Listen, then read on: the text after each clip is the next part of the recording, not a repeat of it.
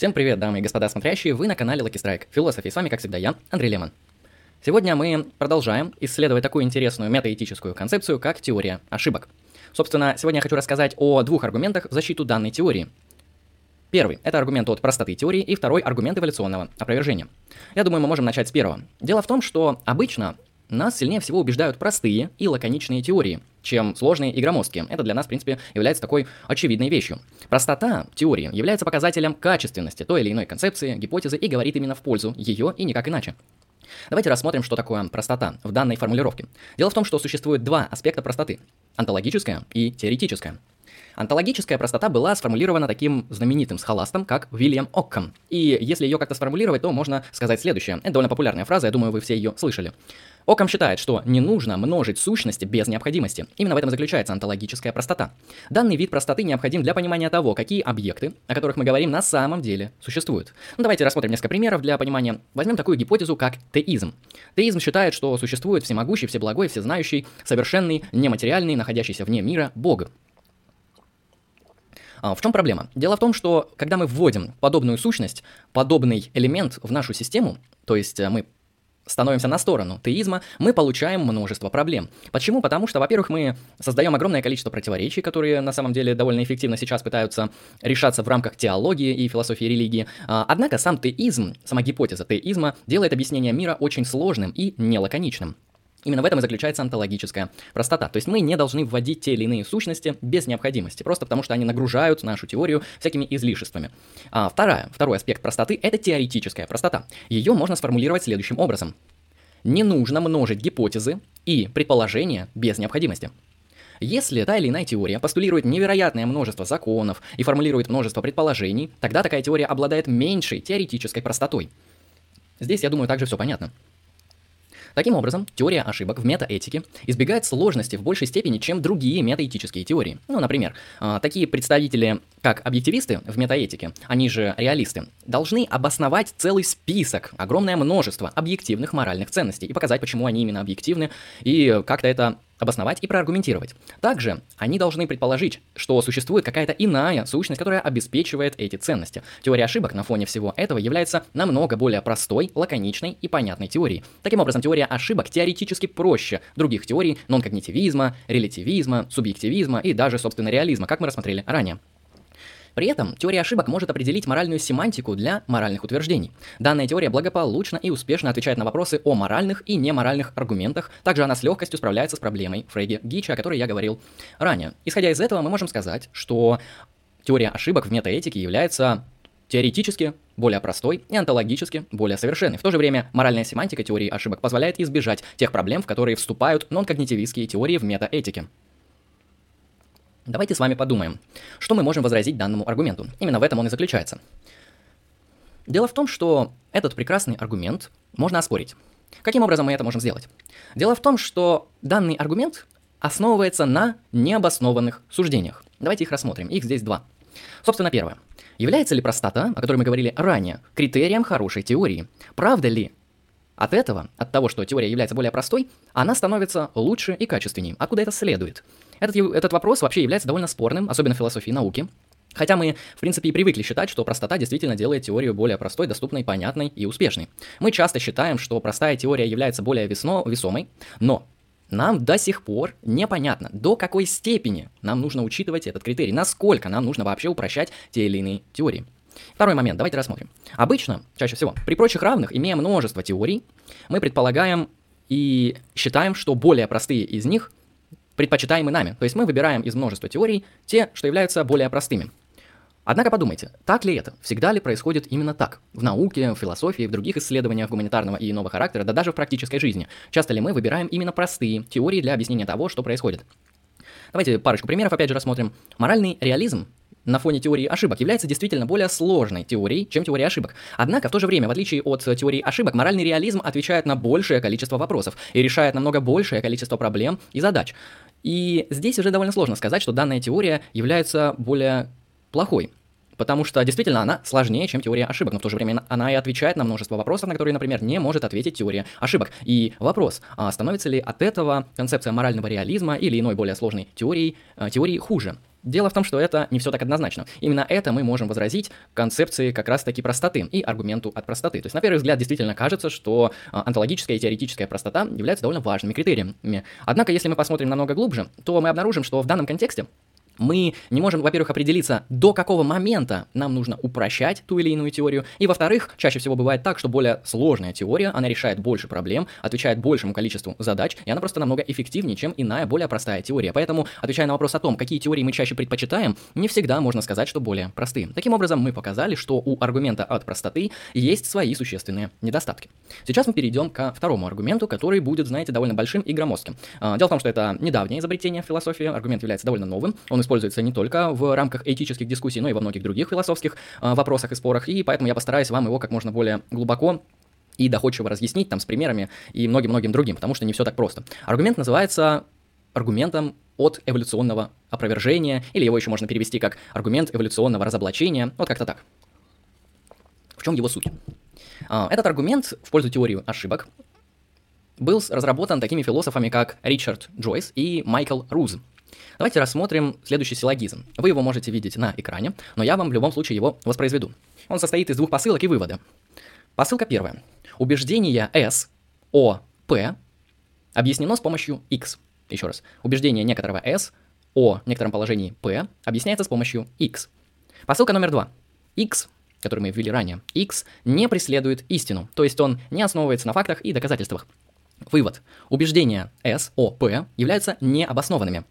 Что мы здесь имеем? Здесь мы вводим такое важное понятие, которое было, знаете, довольно непросто перевести, как track truth. А, ну, я это перевел как преследование истины. Если вы предложите более качественный перевод, то напишите его в комментариях. Здесь я в контексте данной лекции буду использовать его а, как преследование истины. Именно так выглядит следующий а, аргумент, аргумент от эволюционного опровержения. А теперь, чтобы нам разобраться, что здесь вообще произошло, собственно, начнем это все раскрывать. Итак, что такое track true? Что такое преследование истины? Это можно определить как процесс обоснования убеждений, основанный на фактах или доказательствах, то есть такой процесс обоснования наших убеждений, который преследует истину, то есть имеет цель достичь истины. Именно в этом э, контексте мы можем перевести, собственно, преследование истины как трек-тру. Э, лучше всего прояснить данную концепцию как преследование истины на следующем примере. И теперь внимательно. Дело в том, что существует множество способов, благодаря которым мы можем приобретать наши убеждения. Это действительно так. Например, в Африке была известная группа людей, которые звали себя Азанда. И у них есть очень необычный, по крайней мере для нас, способ приобретения своих убеждений. Они очень специфические свои убеждения обосновывают. Они обращаются к оракулу, который совершает следующий ритуал. Он берет курицу, отравляет ее ядом, и если в результате отравления ядом курицы она погибает, то ответ на тот или иной вопрос будет отрицательным. Ну и, соответственно, в обратном случае, если курица выживет после отравления яда, то ответ на тот или иной вопрос будет положительным. Примерно так работает обоснование убеждений в данном племени. Нам звучит это немножко смешно и забавно. Но это важно здесь запомнить и отметить. Давайте также представим следующую ситуацию. Мы с вами и вместе с этими африканцами, которые используют именно такой ритуал для обоснования своих убеждений, запланировали охоту. Собственно, для того, чтобы успешно проохотиться, нам нужно узнать, какая будет погода через два дня, потому что мы отправляемся на охоту, это займет довольно много времени, нам нужно добраться до точки, провести там определенные операции, ловушки понаставить, ну и потом вернуться обратно, это займет плюс-минус два дня. И нам обязательно нужно знать, какая будет погода через два дня. И, собственно, мы с вами и с этими африканцами обращаемся к тому самому оракулу, который производит свой великолепный ритуал. Он отравляет курицу, в результате чего мы узнаем, что курица погибла. И на основании этого мы остаемся дома, и мы не идем на охоту. Что здесь произошло? Зачем нам это нужно? Дело в том, что в данном контексте мы провели наше, то, что называется эпистемологическое обоснование. У нас были убеждения, да, мы хотели пойти на охоту, и мы эти убеждения обосновали с помощью ритуала оракула. Мы обосновали свои убеждения с помощью оракула и дали ответ на вопрос о погоде. Мы получили в данном случае отрицательный ответ. Погода, соответственно, будет на основании этого неблагоприятной для охоты. И именно на основании этого мы остались дома, потому что в плохую погоду, ну, простите, в Африке не вариант охотиться, слишком много проблем будет. Итак, может быть, мое убеждение, что будет плохая погода, является обоснованным. А может быть и нет. Дело в том, что из-за того, что проверить предсказание ора оракула мы можем только спустя два дня, можно сказать, что использование оракула — это не преследующий истину процесс. А, в английском языке это формулируется как off-track process. Ну, то есть мы как бы э, пытаемся обнаружить истину, но вот движемся не в ту сторону, в общем, ошибаемся, примерно так. То есть мы не преследуем истину.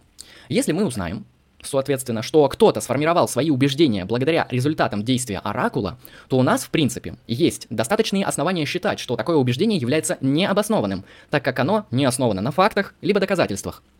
Более того, самое главное, если по каким-то причинам предсказания оракула будут верными, это произойдет не на основании того, что Оракул знал правду, преследовал истину, основывал свои предсказания на фактах и доказательствах, а на основании обычной случайности. То есть даже если Оракул действительно обнаружит истину, то это будет совершенно случайным. Ну, давайте еще какой-нибудь пример приведем, более близкий к нам, более банальный и более простой.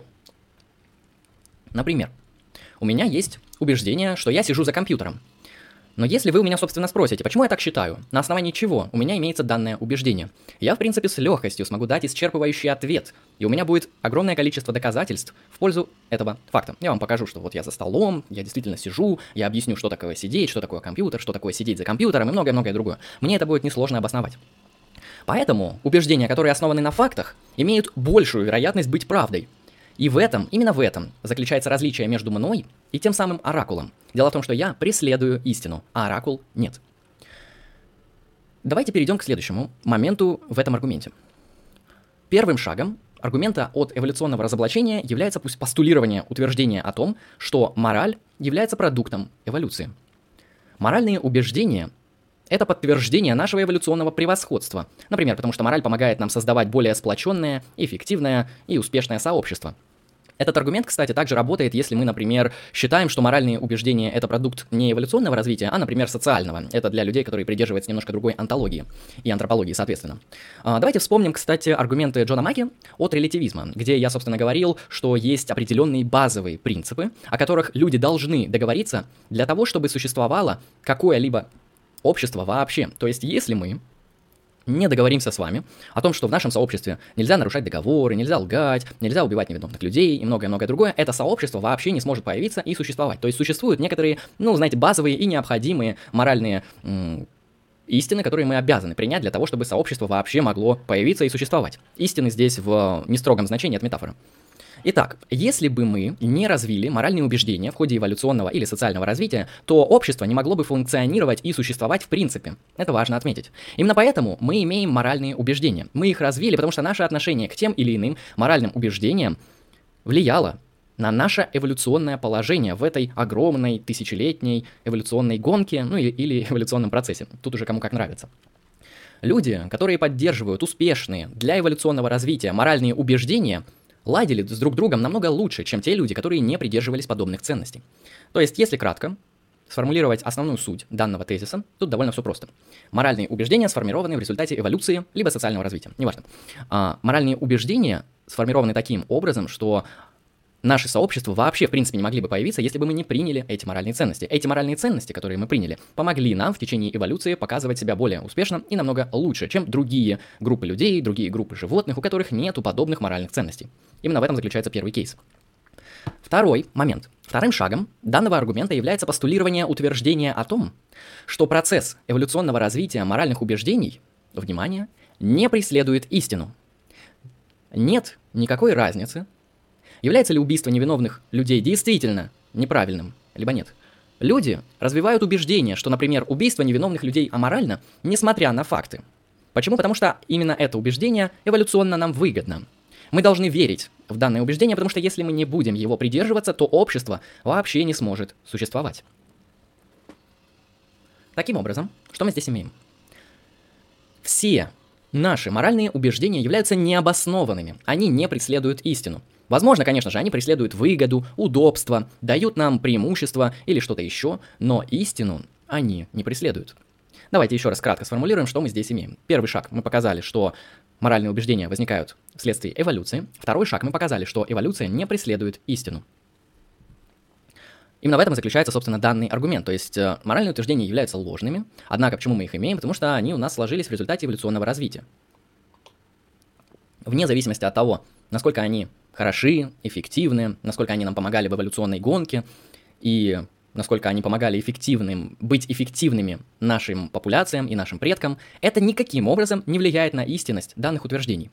Что мы здесь можем возразить? Давайте опять же подумаем, потому что на каждый аргумент можно привести возражение, контраргумент. Это философия. Здесь всегда нужно обосновывать свои ответы, предлагать контрпозиции, ну и стараться найти по-настоящему истину. Итак, а что мы можем возразить, возразить данному аргументу? Дело в том, что исходить из природы возникновения моральных убеждений нельзя, если мы хотим показать их необоснованность. Почему? Например, если мы хотим показать необоснованность того, что люди начали верить в Бога, потому что они боялись смерти, да, это такая, знаете, частая атеистическая концепция, то есть причиной того, что люди верят в Бога, является страх смерти. Дело в том, что если это действительно так, хотя это не особо правда, это нам ничего не говорит о существовании или несуществовании Бога. Это вообще не относится к сфере онтологического аргумента, да, бытия Бога. Сам Ричард Джойс проводит параллель между возникновением морали и возникновением математики. Он говорит, что, скорее всего, наша способность к математике возникла, в принципе, в результате эволюции. Например, мы видим трех волков на опушке. Ницше, Киркегора, ну и какого-нибудь Марка Аврелия. Вот сидят три волка на опушке. А, ну, это шутка. Через час мы видим, что один из этих волков ушел. Благодаря такой нашей способности к вычислению у нас появляется эволюционное преимущество над другими видами животных и над другими популяциями людей. Однако, однако то, что эволюция позволила нам проводить математические операции, абсолютно ничего не говорит о том, что математика является ложной. Именно это мы можем возгрозить данному аргументу. Что же отвечают сторонники эволюционного разоблачения? Отвечая на это, Джойс подчеркивает очень важную вещь. Он говорит, что математические убеждения обязательно должны преследовать истину. Мы получаем эволюционное преимущество от математики только в том случае, если мы правильно проводим математические операции. Так, например, наши убеждения о числах, ну, предположим, 10 плюс 20 равно 30, дают нам эволюционное преимущество только в том случае, если мы правильно оперируем данными вычислениями, Поэтому в данном случае мы действительно преследуем истину. В том случае, если мы говорим, например, что 10 плюс 20 равно 40, или 10 плюс 20 равно 130-40, основываясь на наших убеждениях о числах подобных, мы не преследуем истину. Потому что данная проведенная операция является ложной и тем самым не дает эволюционного преимущества. Что мы здесь увидели? Собственно, Джойс показывает, что сравнение с математикой, которую мы точно так же приобрели эволюционно, не возможно экстраполировать на контекст моральных высказываний и этики. Потому что математика, если она не преследует истину, то она не дает эволюционного преимущества. Именно поэтому аргумент эволюционного разоблачения не делает математику ложной. А, сами авторы Джойс и, Джойс и Рус не утверждают, что из-за эволюционной природы морали она является необоснованной. Вопрос состоит в том, какое именно эволюционное преимущество мы бы получили, если бы моральные утверждения были истины. Если бы какое-то моральное убеждение не давало нам эволюционного преимущества, то оно было бы ложным. А, чтобы разъяснить получше эту мысль, давайте обратимся к эстетическим суждениям. Итак, а, предположим, что шоколадный торт – это очень вкусная, прекрасная и замечательная вещь. А гниющее мясо почему-то является отвратительным. Вот просто мерзость какая-то, как-то неприятно это употреблять в пищу. Итак, шоколадный торт вкусный, гниющее мясо отвратительно. Два эстетических суждения. Мы можем считать, в принципе, что торт является вкусным, потому что он состоит из жиров, из глюкозы, которые позволяют нам выжить. А мясо является отвратительным, потому что в нем имеется куча бактерий, куча других живых веществ, куча э, всяких отвратительных э, бацилл и других микроорганизмов, которые опасны для нашего организма, которые, в принципе, представляют для нас опасность. Однако, давайте подумаем, а что, если бы мы были мухами? И что бы мы здесь выбрали, торт или гниющее мясо? Очевидно, что если бы мы были мухами, мы бы предпочли гниющее мясо торту. Для нас именно этот объект был бы более привлекательным. Даже если бы каким-то образом существовали объективные факты в отношении того, что вкусно, а что отвратительно, это никоим образом не поменяло бы наше отношение к мясу или к торту. Даже если каким-то образом мы узнали бы, что гниющее мясо намного лучше торта, мы бы все равно продолжили есть торт, вне зависимости от того, истинно утверждение про гниющее мясо или нет. Этот отличный пример нам нужен для того, чтобы показать, что наши реакции, наши эстетические реакции на те или иные объекты не преследуют истину. Мы говорим, что гниющее мясо отвратительно не потому, что мы его попробовали и поняли, да, действительно, что-то оно не очень вкусное. И не поэтому. Гниющее мясо для нас отвратительно только потому, что оно для нас опасно. Следуя уважаемым философам Джойсу и Рузу, мы можем сказать, что моральные суждения в данном контексте похожи на наши эстетические суждения по поводу вкуса, о которых я поговорил только что. Даже если существуют какие-либо объективные факты по вопросам морали, то это все равно не изменило бы наше отношение к ним. Наши моральные убеждения сформировались благодаря эволюционному, ну, либо социальному влиянию. Мы создали общество не потому, что нам так диктуют наши гены, наши инстинкты, а именно потому, что мы превзошли, собственно, эти гены инстинкты для того, чтобы создать новые, небиологические способы контроля нашего поведения. Следовательно, как считают Рус и Джойс, одним из таких способов контроля стала мораль. Однако мораль не всегда преследует истину, и из-за этого мы не понимаем, что наши моральные убеждения не могут быть обоснованы. Таким образом, наши моральные убеждения существуют, да, это действительно так, но они являются ложными в силу того, что они не преследуют истину. Давайте кратко подытожим, что здесь было сказано. Собственно, был приведен пример с эстетическими высказываниями, эм, конкретно такой, что если бы даже существовали какие-то объективные факты в отношении эстетических высказываний, это бы вряд ли изменило наше поведение в отношении гниющего мяса, э, в силу того, что оно нам просто эволюционно невыгодно. Именно эту ситуацию Рус и Джойс экстраполируют на мораль. То есть, если бы даже существовали моральные факты, объективные моральные истины, это бы вряд ли изменило наше отношение к ним, просто потому что э, мы придерживаемся именно таких моральных истин, которые нам эволюционно выгодны, и не более. А как мы говорили ранее, если какие-то вещи сформировались в результате эволюции, то, в принципе, они не преследуют истину. По крайней мере, с математикой мы показали, что это не так, а в контексте морали мы показали, что моральные утверждения существуют, однако они являются ложными, потому что они не преследуют истину. Что здесь можно возразить, опять же? Что мы можем здесь с вами возразить? Чтобы увидеть проблему с данным аргументом, давайте представим такой интересный, немножко сложный мысленный эксперимент, который на самом деле с первого взгляда будет выступать в пользу теории ошибок. Но когда мы копнем глубже, мы покажем, что это не так. Итак, мысленный эксперимент. Представьте, что такие животные, как пчелы, великолепные, замечательные насекомые, развили в результате эволюции рациональность и интеллект на том же уровне, что и люди – Исходя из этого, скорее всего, эти пчелы также развили бы моральные реакции, но их мораль, вероятнее всего, кардинально отличалась бы от нашей, потому что пчелы являются совершенно другим видом. Например, для данных пчел, которые имеют рациональность, интеллект и моральные реакции, для них, в принципе, было бы морально оправдана ситуация, в которых мать убивает своих детей. Это действительно выгодно для пчелиных популяций. Итак, мысленный эксперимент с пчелами – Данный мысленный эксперимент, как кажется на первый взгляд, поддерживает теорию ошибок. Он показывает, что мораль – это продукт эволюционной биологии. Мораль мы имеем в результате эволюционного развития. И тут возникает вопрос, довольно банальный и очевидный. Чья мораль является правильной? Чья мораль является истинной и верной? Человеческая или пчелиная? Можно сказать, что в данном случае ни одна мораль не является верной. С позиции теории ошибок будет трудно доказать, очень сложно, что человеческая мораль по каким-то причинам превосходит и является более оправданной, чем пчелиная мораль. А теперь давайте еще немножко усложним данную задачу. Представим себе, что пчелы, те самые пчелы с моральными суждениями, с моральными высказываниями, с рациональностью, внутри своего вида делятся на огромное количество разных сообществ с разными моральными убеждениями. Например, некоторые популяции пчел считают, что убивать детей нормально, а некоторые нет. Вопрос. Каким тогда образом мы будем решать данную проблему о том, чья мораль является правильной, истинной и оправданной внутри данного вида? Зачем нам это все нужно? Это создает, на самом деле, множество проблем, а сам данный мысленный эксперимент показывает то, как выглядит мораль в человеческих сообществах. Давайте теперь приведем примеры более близкие к нам. Э, вспомните древние племена, племена, вспомните какую-нибудь Римскую империю, вспомните монголов, ну и подобных, подобных множество популяций, форм образа образования человеческих сообществ. Ну, возьмем те самые древние племена. Дело в том, что у этих людей, у данных популяций, у них были моральные обязательства, это действительно так, но только в отношении членов своих сообществ. То есть эти люди имели мораль, но только по отношению к своим. По отношению к чужим моральные нормы не распространялись, а чаще всего они выступали именно враждебно. То есть к своим какие-то благие моральные нормы можно соблюдать, а враг к врагам, к чужакам, к иным сообществам ни в коем случае.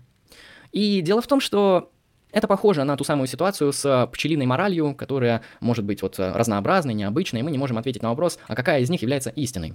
Давайте теперь, однако, представим и вспомним нашу великолепную современность, современный мир. Дело в том, что современный мир и сообщество некоторых современных людей имеют моральные обязательства по отношению ко всем людям, вне зависимости от их культуры, расы, там, вероисповедания, половой принадлежности и многого-многого другого. В данном случае мы обнаруживаем какую-то странную ситуацию. То есть эволюционно у нас складывались одни моральные убеждения, а конкретно то, что мы имеем моральные обязательства только к членам своего сообщества, а тут неожиданно вот так вот в современности мы имеем моральные обязательства ко всем людям, вне зависимости от того, принадлежат они к нашей культуре или нет. Будучи современным человеком, мы можем ответить на аргумент эволюционного разоблачения, собственно, следующим образом. Моральные убеждения, конкретно мои или ваши, это не просто продукт эволюционного влияния. Я могу обосновывать свои моральные взгляды, которые будут не соответствовать тем взглядам, которые возникли у нас в результате эволюционного или социального развития. Конечно, мы можем обосновать мораль в качестве продукта эволюции. Но нам будет очень трудно найти подтверждение этому в рамках современного мира, даже если предпосылками к нему, к современному миру, выступало влияние той самой эволюции. Именно это показывает, что моральные убеждения не обязательно каким-то образом или очень сильно зависят от так называемых эволюционных факторов. Дело в том, что остался здесь еще один вопрос, который нам необходимо обсудить. Сейчас я показал возражение против концепции эволюционного разоблачения. Вы можете рассматривать данные аргументы, рассматривать возражения, дискутировать э, и предлагать свои какие-то мысли и высказывания, пожалуйста, это дело ваше. Э, остается еще один вопрос, который в данном контексте нам необходимо обсудить. Ну хорошо, давайте мы вот согласимся с теорией ошибок, мы действительно примем тот факт, что все моральные утверждения являются ложными. Что дальше? И что? Что нам делать с этим? Если мы являемся приверженцами теории ошибок, что из этого следует? Должны ли мы перестать высказывать данные моральные суждения? Это довольно важный вопрос. Дело в том, что большинство философов, которые придерживаются теории ошибок, считают, что нам не следует прекращать говорить о морали и о моральных высказываниях, э, о моральных суждениях. Например, сам Джон Маки говорит, что принятие концепции теории ошибок не должно никаким образом влиять на нашу обыденную практику. Это звучит немножко странно и необычно, не так ли? Почему? Потому что, ну, представьте ту же самую ситуацию с людьми, которые верят в леших. Когда мы говорим о леших и знаем, что их не существует в реальности, наше отношение к данным, что это животные, мифологическим персонажам, кардинально меняется. Представьте себе двух людей, которые спорят о том, какие свойства у леших важные, а какие нет. Каким образом лешие эволюционно возникли и как они развивались в течение эволюции? Есть ли у этих леших инстинкты? Каким образом у них выглядят государства? И какие эти лешие имеют способности? Представьте себе именно такую дискуссию. Мы, очевидно, знаем, что леших не существует. И наши суждения об этих леших являются ложными. Они обречены на провал. Потому что этих леших, собственно, нет в природе, как реальных объектов. И мы, в принципе, не можем говорить о них никакие истинные утверждения.